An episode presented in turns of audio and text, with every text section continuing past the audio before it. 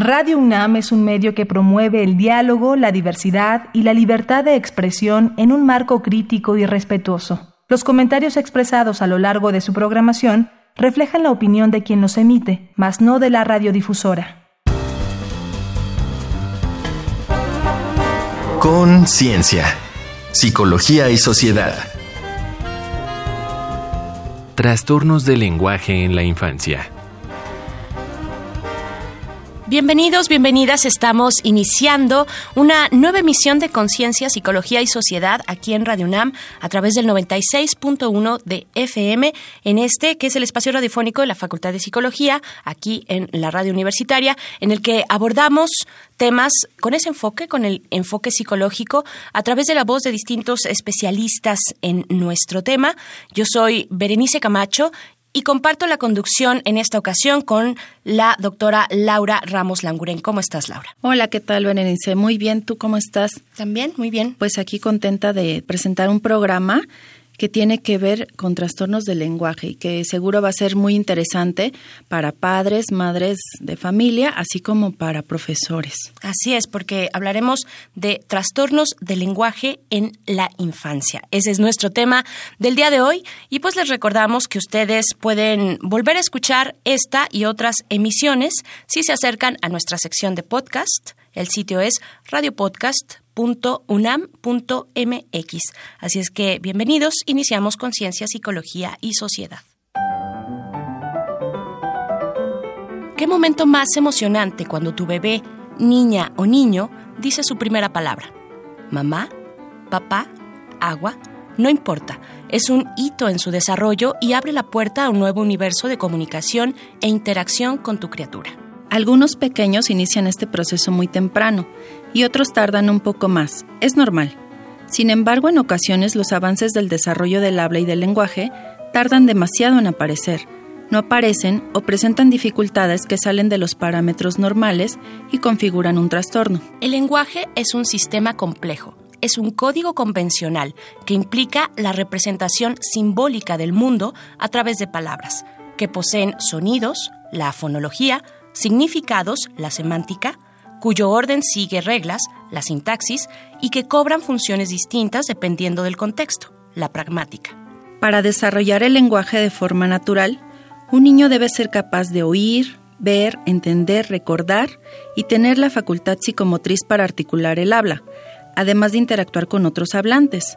Los trastornos del lenguaje involucran déficits en la comprensión o producción del lenguaje y pueden tener causas orgánicas o no pueden afectar solo el habla, la articulación física de los sonidos, o bien en el cerebro, la recepción del lenguaje, su decodificación, o su expresión, la codificación. El niño con trastornos de lenguaje expresivo puede usar un vocabulario más limitado y batallar para aprender nuevas palabras, confundir tiempos verbales, recurrir a palabras muy generales, repetir ciertas frases y utilizar oraciones de estructura limitada o que no hacen sentido.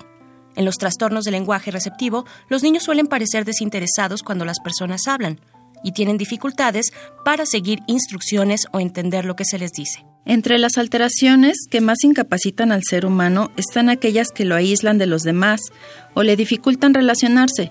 Si los trastornos del lenguaje no se tratan oportunamente, pueden derivar en graves consecuencias negativas en los planos socioemocional, académico, relacional y laboral se recomienda abordar los problemas del lenguaje en interdisciplina.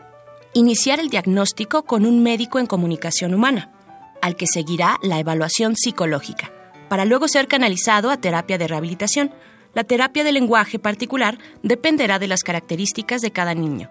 Para responder estas y otras cuestiones nos acompaña Miriam Ramírez Martínez, quien es licenciada en Comunicación Humana por el Instituto Nacional de Rehabilitación Luis Guillermo Ibarra Ibarra y está adscrita al servicio terapéutico del mismo instituto.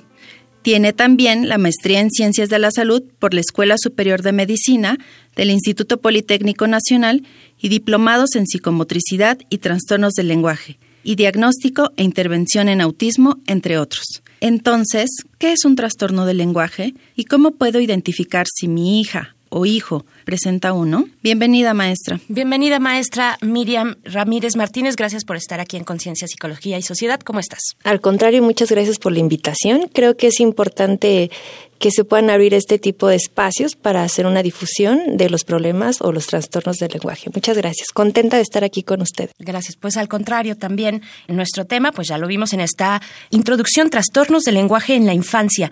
¿Cómo definimos cuál es el concepto de los problemas del lenguaje y qué características tienen? Ok, un trastorno, un problema de lenguaje es un problema en la comunicación efectiva, es decir, que no hay una retroalimentación, puede ser un trastorno de manera expresiva o receptiva, como bien lo mencionaron. Puede ser que los niños tengan un problema para expresar su habla o para entender su entorno. ¿Qué características son? En general, creo que es importante definir o hacer una diferencia entre lo que es lenguaje y habla. Ajá, claro. Lenguaje es una habilidad cognitiva en la cual hay signos, se interpreta el medio, se comprende sin necesidad de hablar como tal, claramente.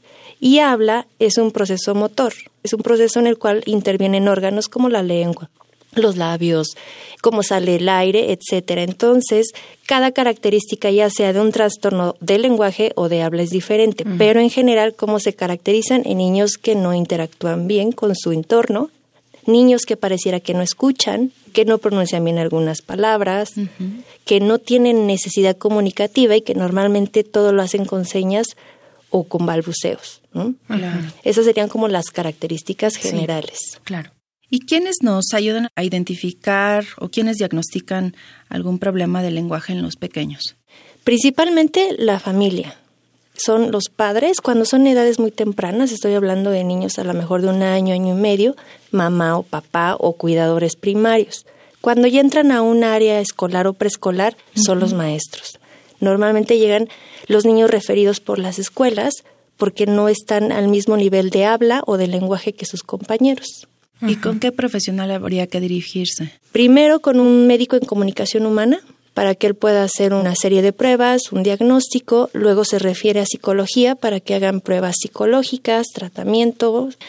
Es un grupo interdisciplinario. Y después de eso se refiere a terapia.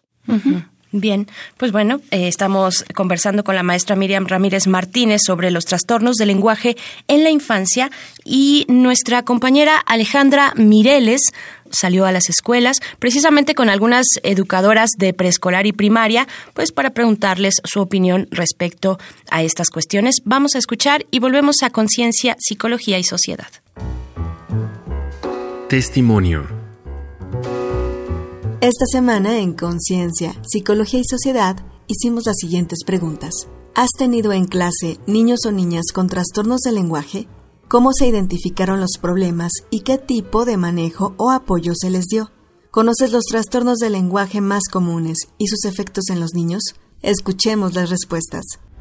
Itzel, 47 años. Se identifican de manera muy sencilla, desde cuando los escuchas hablar, al pasar lista, al cantar, a leer en voz alta. Sí es importante conocer qué tipo de trastornos existen para poder ayudar a los niños y a los papás a brindar las estrategias para que los puedan atender. En las escuelas lo único que podemos hacer es pedir que lean en voz alta para que ellos mismos escuchen y reconozcan el problema que presentan. Traten al lado de la terapia de ir mejorando con lo auditivo, pero desgraciadamente desde el modelo social de la discapacidad, que es con quien trabaja educación especial en México, no atendemos este tipo de situaciones en las escuelas porque nuestra mirada tiene que ver solamente con el enfoque pedagógico, no con el terapéutico. Y el terapéutico es muy importante, pero ese atiende fuera de las escuelas.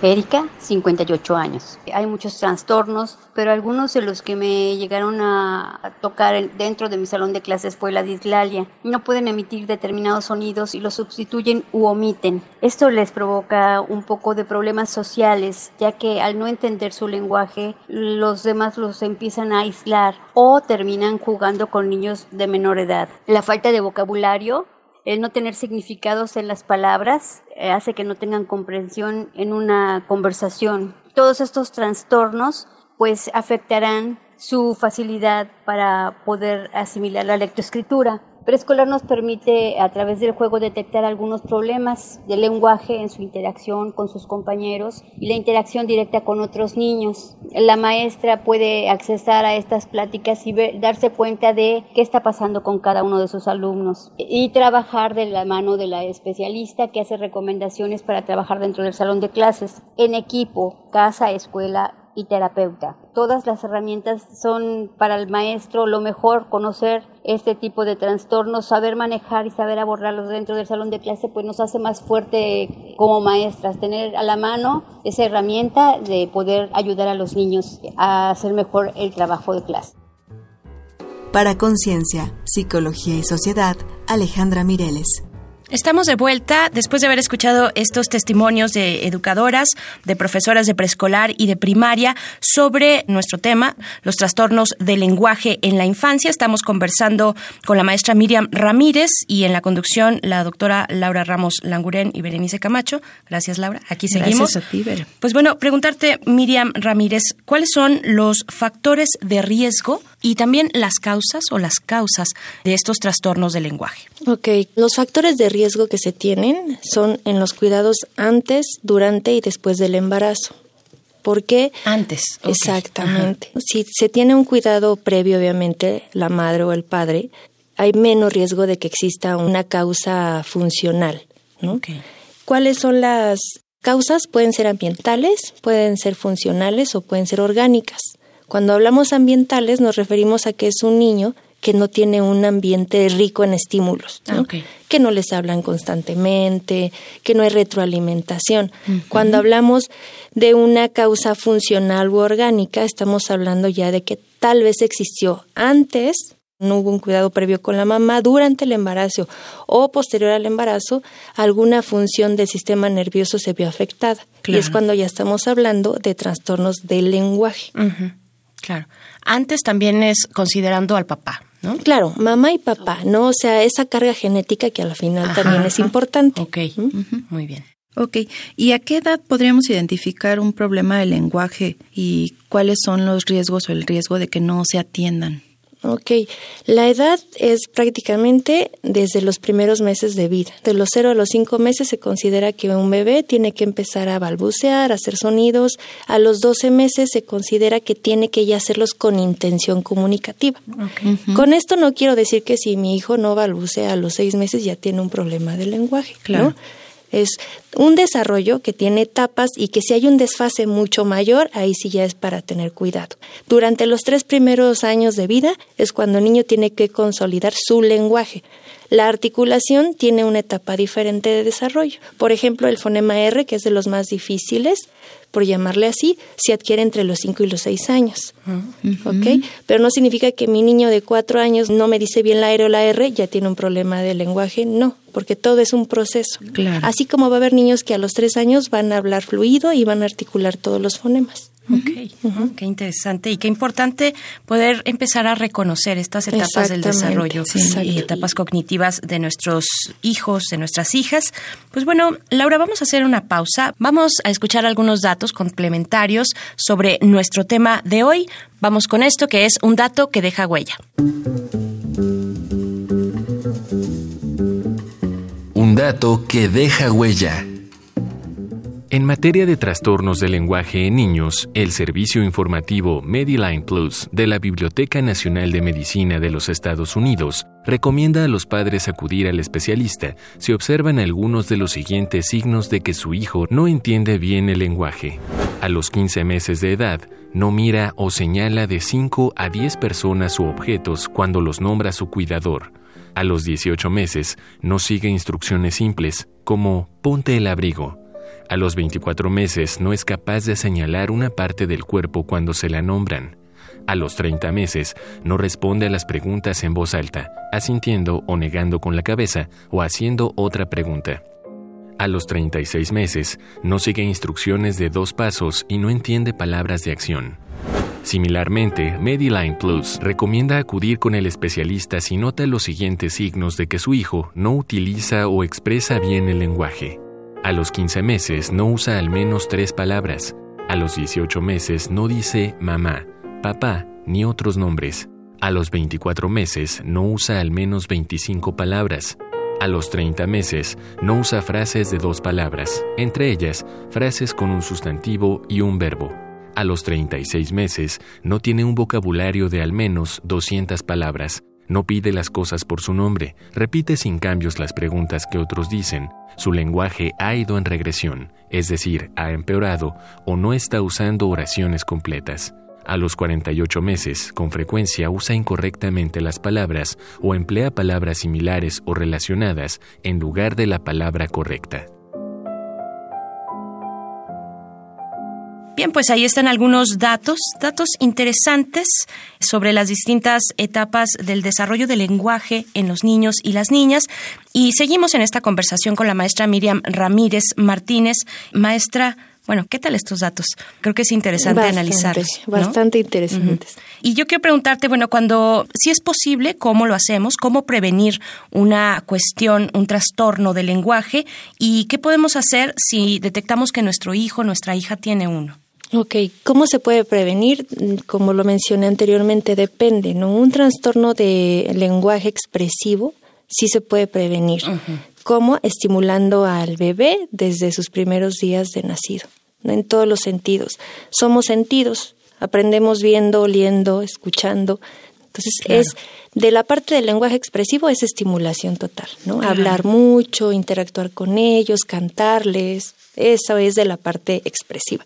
Cuando hablamos de la receptiva, que ya puede estar involucrada una carga genética, tal vez algún problema que hubo perinatal, etcétera, ahí una forma preventiva simplemente es cuidar la salud, pero no hay un factor específico que podamos decir, si haces esto, vas a prevenir un trastorno del lenguaje como tal, receptivo. Por eso tiene que ser, pues tenemos que ser más bien cuidadosos, cuidadosos con nuestro cuerpo, con nuestra salud, y creo que ese sería como un factor para poder prevenir. Pero como tal, prevenir un trastorno del lenguaje de manera receptivo, no hay algo tan definido o estudiado. Por supuesto, claro, tiene lógica.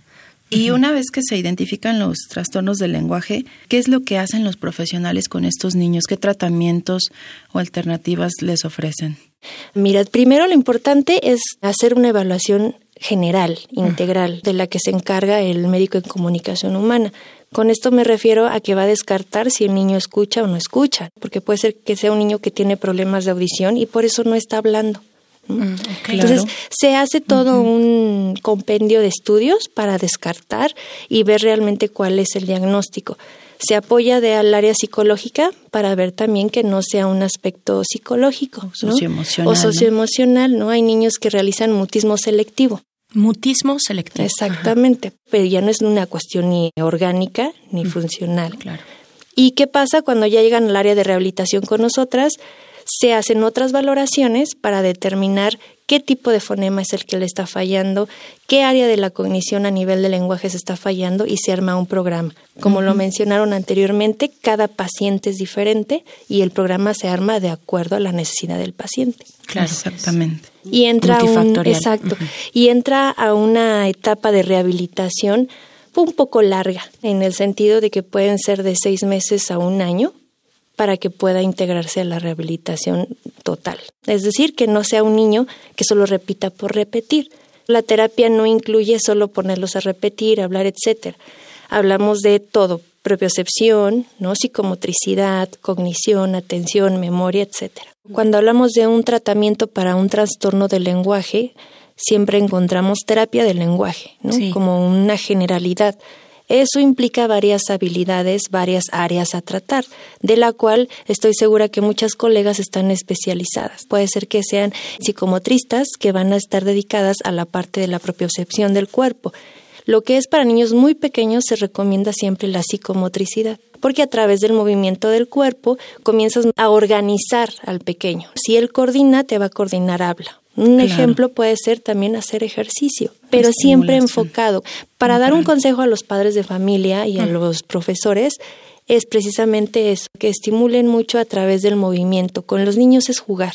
A través del juego es la herramienta para poder entrar y buscar qué les gusta. O sea, si les gustan los dinosaurios, si les gusta no sé, alguna caricatura, con eso entras con los niños pequeñitos. Cuando ya son niños un poco más grandes, me refiero a una edad de 4 o 5 años, ya estructuras un poco más, ya tratas de que esa atención se limite un poquito y puedan hacer discernimiento, que puedan hacer una atención selectiva. Trabajas mucho ejercicios orofaciales, movimientos de lengua, movimientos del labio, mm. actividades prefonatorias, masticación, succión, deglución. Porque si yo tengo fortalecido ese aparato fonoarticulador, voy a poder articular. Estoy poniendo ejemplos muy generales porque cada paciente, cada niño es específico en todos los aspectos. Como ejemplo de una terapia cognitiva en cuanto a rehabilitación de hablo del lenguaje, se combina, a lo mejor podemos estructurar oraciones. Si es un niño que le falla el fonema L, ponemos una imagen que se va a llamar el niño Lalo, Lalo lava, y entonces el niño tiene que pensar que puede lavar Lalo, ¿no? A lo mejor Lalo puede lavar los platos. Entonces el niño hace un dibujo se le pide que haga la división silábica de platos y se estructura con imágenes Lalo lava los platos. Ahí estás haciendo una oración por medio de imágenes y trabajando la articulación del fonema. Previo a esto ya se trabaja punto y modo de articulación. El punto es cómo coloco la lengua a los labios, el modo cómo sale el aire. Entonces todo es un proceso. Puede ser como unos ejemplos generales que podría dar. Claro, porque de nuevo, como nos has comentado, es multifactorial y cada caso es muy específico. Exactamente. Bueno, pues se nos ha acabado el tiempo de esta conversación con la maestra Miriam Ramírez Martínez. Ella está adscrita al servicio terapéutico del Instituto Nacional de Rehabilitación Luis Guillermo Ibarra Ibarra. Y pues te agradecemos mucho, maestra Miriam, por estar aquí.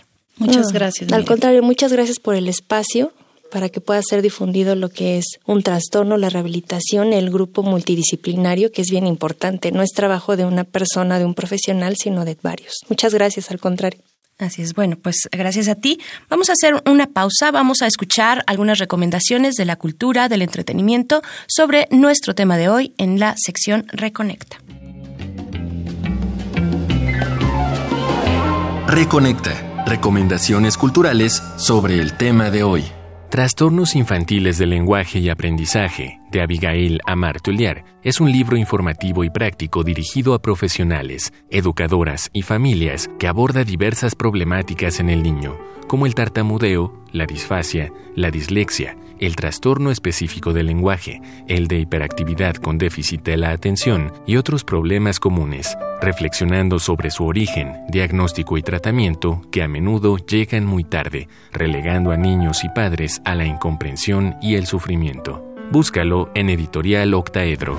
Problemas del lenguaje, programa para estimulación y rehabilitación de Fegui Ostrowski Solís, expone y analiza el manejo y tratamiento de personas con deterioros en la comunicación. Propone estrategias de rehabilitación y una gran variedad de ejercicios para un adecuado tratamiento, incluyendo guías prácticas de fácil seguimiento para la familia. Búscalo en editorial El Manual Moderno.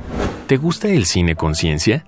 Mira estas recomendaciones. Sufrir de tartamudeo puede ser una complicación muy seria, sobre todo si, como monarca de una de las naciones más tradicionales del planeta, debes dirigir discursos a todo un pueblo. El discurso del rey es un filme de Tom Hooper con grandes actuaciones de Colin Firth, Helena Bonham Carter y Geoffrey Rush, que cuenta la historia del duque de York, quien, cuando su hermano mayor abdicó para casarse con una celebridad estadounidense, tuvo que asumir el trono de Inglaterra como Jorge VI y se vio forzado a recurrir a Lionel Locke, un logopeda excéntrico que lo ayudó a controlar este frustrante problema del habla. Es una delicia de ver.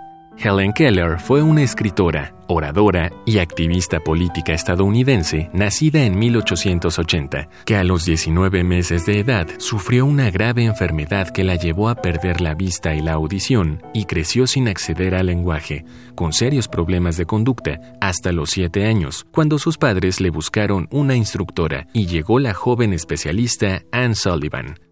Ana de los Milagros es una gran cinta de 1962, protagonizada por Anne Bancroft y Patty Duke, que narra su historia. Estas fueron las recomendaciones de la semana. Te dejamos con el tema La rumba del tartamudo, del dueto español de Canela.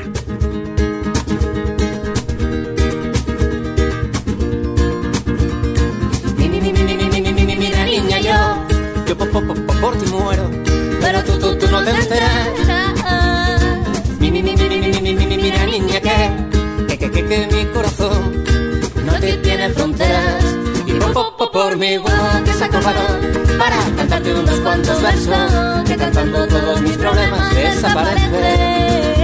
Y si mi lengua se traba, será que le encanta y se para pensando en tu beso y si tartamudeo al decir te quiero, será que te, te quiero como musa a veces.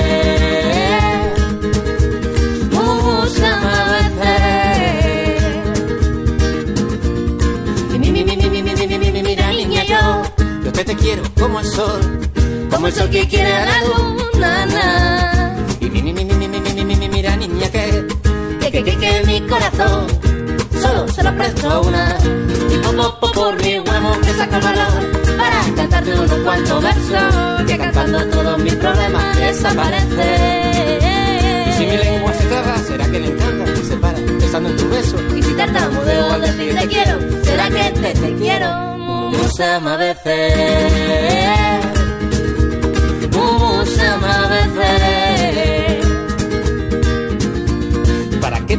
Palabra precisa pensando si puedo o no puedo? Pienso que pero consparo y me pudro de pena, paleándome como un perro y pasado el peligro prosigo sin mi permiso, pero tu pelo, tu piel y presencia perduran en mí y mi pecho aún de tu perfume quedará algo permanentemente prendido. Gracias. Así que... po- po- Estamos ya llegando pues al final de este capítulo de Conciencia, Psicología y Sociedad, pero no nos vamos a despedir, querida doctora Laura Ramos, sin escuchar también tus comentarios respecto a este tema, trastornos del lenguaje en la infancia. Pues sí, Bere, ya veíamos que hablar de trastornos del lenguaje es importante porque, como bien nos mencionaba Miriam, hay un porcentaje en la población infantil que va a presentarlo, que nos mencionaba de un 2 a un 7%, y pues se va a ver que niños o niñas que presentan estos trastornos pueden tener repercusiones en su desarrollo socioemocional, psicológico, en nivel educativo, y pues el lenguaje en realidad va a verse afectado en, en diferentes áreas que pueden ser la fonética, la semántica, la pragmática y esto tiene que ser estimulado la formación del lenguaje, creo yo, no solo desde que nace el pequeñito, sino desde el embarazo, ya que sí se conoce que el sistema auditivo es de los primeros en desarrollarse, entonces hablarle a los pequeños o pequeñas desde que están en el vientre materno para estar estimulando y que estos factores socioambientales mejoren de forma que no se tengan solamente problemas en el habla, sino que también se puedan prevenir problemas o trastornos después cuando los pequeños empiezan a trabajar con procesos de lectoescritura. Claro, por supuesto, sí, qué, qué importante esta cuestión. Muchas gracias, doctora Laura Ramos Laurel. Muchas gracias a ti también, Bere. Bien, pues ya nos vamos a despedir. Gracias a la Facultad de Psicología, a la producción de este programa. Yo soy Berenice Camacho. Quédense aquí, les invitamos a quedarse en Radio UNAM. Nosotros nos encontramos en una próxima ocasión en Conciencia, Psicología y Sociedad. Hasta pronto. Conciencia, Psicología y Sociedad. Del otro lado del espejo participaron Marco Lubián, Alejandra Mireles, asistencia de producción, Carolina Cortés, Ana Salazar, guionista, Augusto García Rubio, vinculación e información, producción, Frida Saldívar.